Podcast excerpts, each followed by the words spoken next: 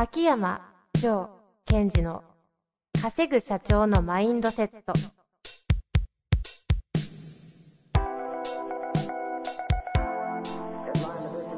なぜ一流の経営者たちはぶつかる壁を次々と越えられるのか。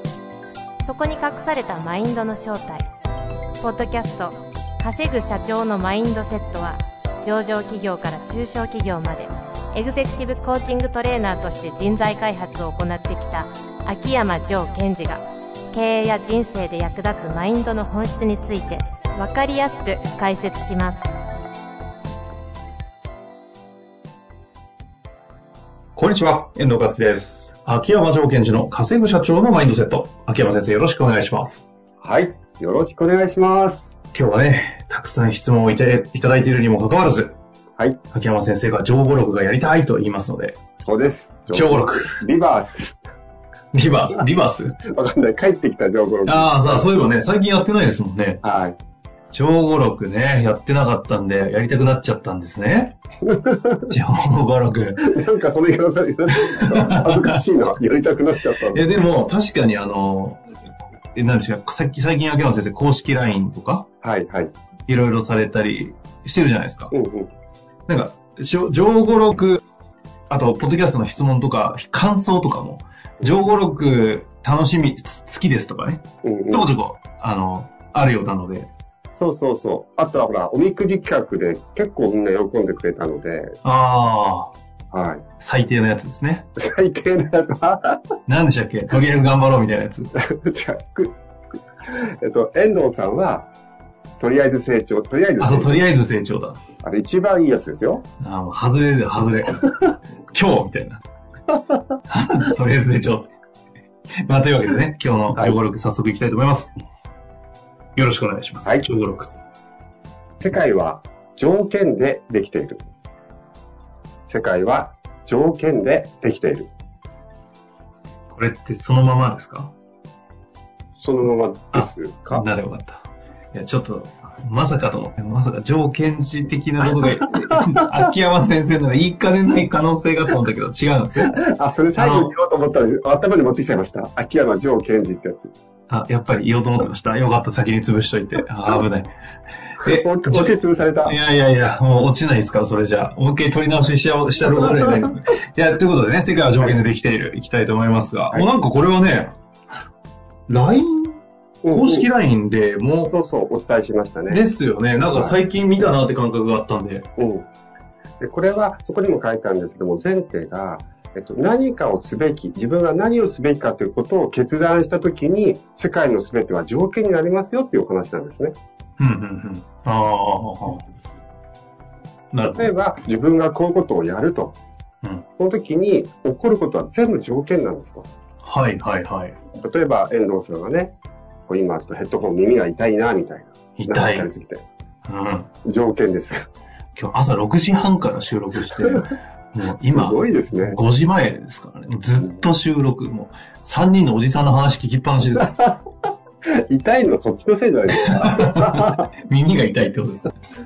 で、まあ、その耳が痛い。うんなので、どうしようっていう、その、その次につなげるってことじゃないですか。はいはいはい。例えば、こう、大きなことも小さいことも全て条件ですよということなんです。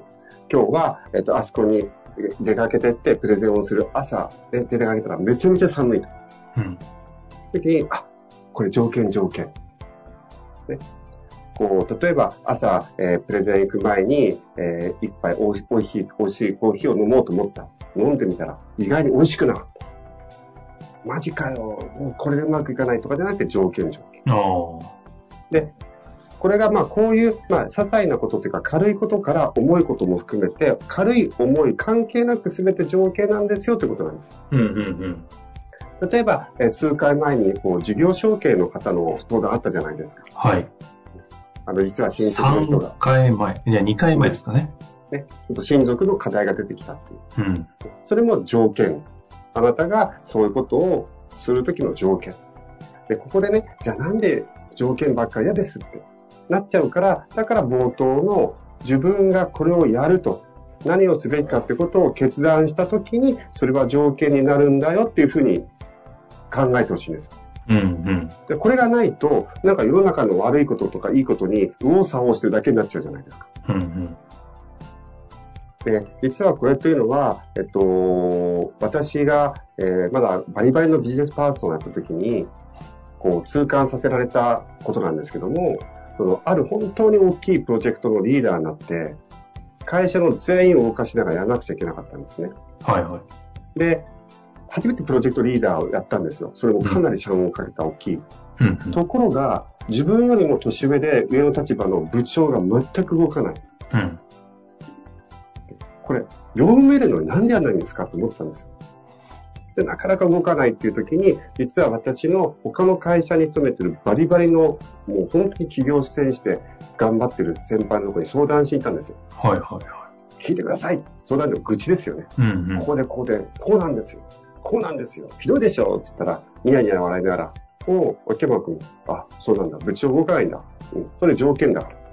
え、条件ですか？そうだよ。それでこれで、えっと、その上の取締役の方にもう一回ちゃんとみんなに言ってくださいって言ったら、まあね、言っとくわって言ってくんないんですよ。うん、それも条件条件。あなたがこのプロジェクトを完成させるために、すべてのいろんなことが起きてきます。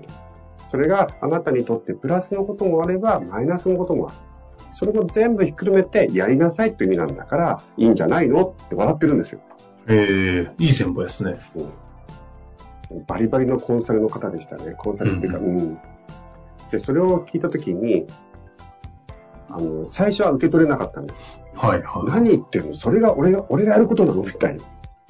だって、部長、業務命令なのにやらないのが悪いじゃん。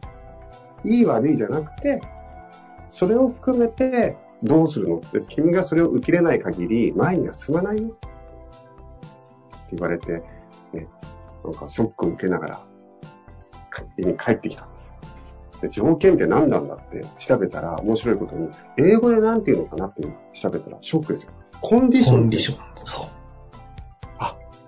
なるほど。このようなコンディションの中で、このミッションをコンプリートしなくちゃいけない。なんか、ルールを調べてなっちゃった。っていうのが、すごいこう痛感したので、まあ、今でも、まあ、100%うまくできてるとは言えませんが、何か起きた時に自分の中で、あ、これは条件条件、これは条件条件と言って、まあ、自分にも言い聞かせてることですね。うーん。あの、うんまあ、上録なんてね、これでも終わってもいいかなと思うんですけど、あの、冒頭に決断した場合にうん全てが条件になるって言ったので、条件にならないときはある種決断できてないところがあるということになる。そうです、そうです。そうすると、単なる、えっと、嫌な部長が周りにいるっていうシチュエーションになっちゃうので、辛いじゃないですか。うん。だから、やっぱり、そのゴールを設定するとか、その何か自分がすべきことを決めるということは、プラスに働くんです。今回のコロナのもそうじゃないですか。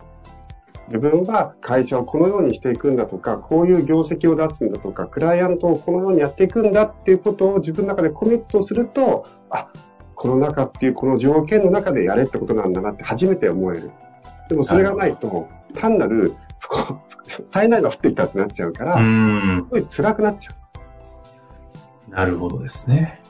あの、今日ですね、青木先生という質問型営う。業のはいはい。ところでゲストで、あの、仙台かな？うんうん。あの、3.11で、あの、ひ、ひ、ひあの、震災でかなり被害あったという建築会社の3代目の社長さんが出てて、秋山先生の番組も実は聞いてるんですっておっしゃってる方なんですけど、10年前に震災をもう本当に条件がある中で乗り越えて、この10年本気でやったので、今回のコロナは、もうまさにこれは条件だっていう前提で、工工務店なんですけどもう抜本革新で、あの、すべてのデジタルショールームとかの方に開発を1年間も終えて DX で、そのままそれを工務店日本救うっつって書籍化も進めてという方が出てたんですけど、へなんかあの話をなんかね、このまさに世界は条件でできていると合わせて聞くと、なんかこう、すごい紐づくなという感じがしたので、青木先生のいや iPhone かな。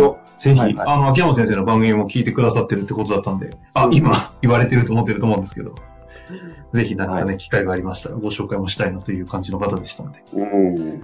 そういう話を思い出しました。っぱり私は今まさにこういういろんな自分にとっての不都合なと思えてしまうようなことが本当に頻繁に起きてくるので、でこの後また条件がどんどん変わっていくんですよ。その、えっ、と、自粛期間が伸びてしまったとか、また国の法律がこう変わったって、そこに対してやっぱり向かうべきものがあると、その、だとするならばどうするんだっていうことを本当に特にこの1年間はぶつけていきたいなと自分自身も思ってるし、うん、ポッドキャストを聞いてる方も、そっか、これが条件なんだなって思いながら頑張ってもらいたいですね。ですね。やっぱ、情報力たまにいいですね。また、機会がありましたら。はい。ぜひ、やりたいと思います。はい。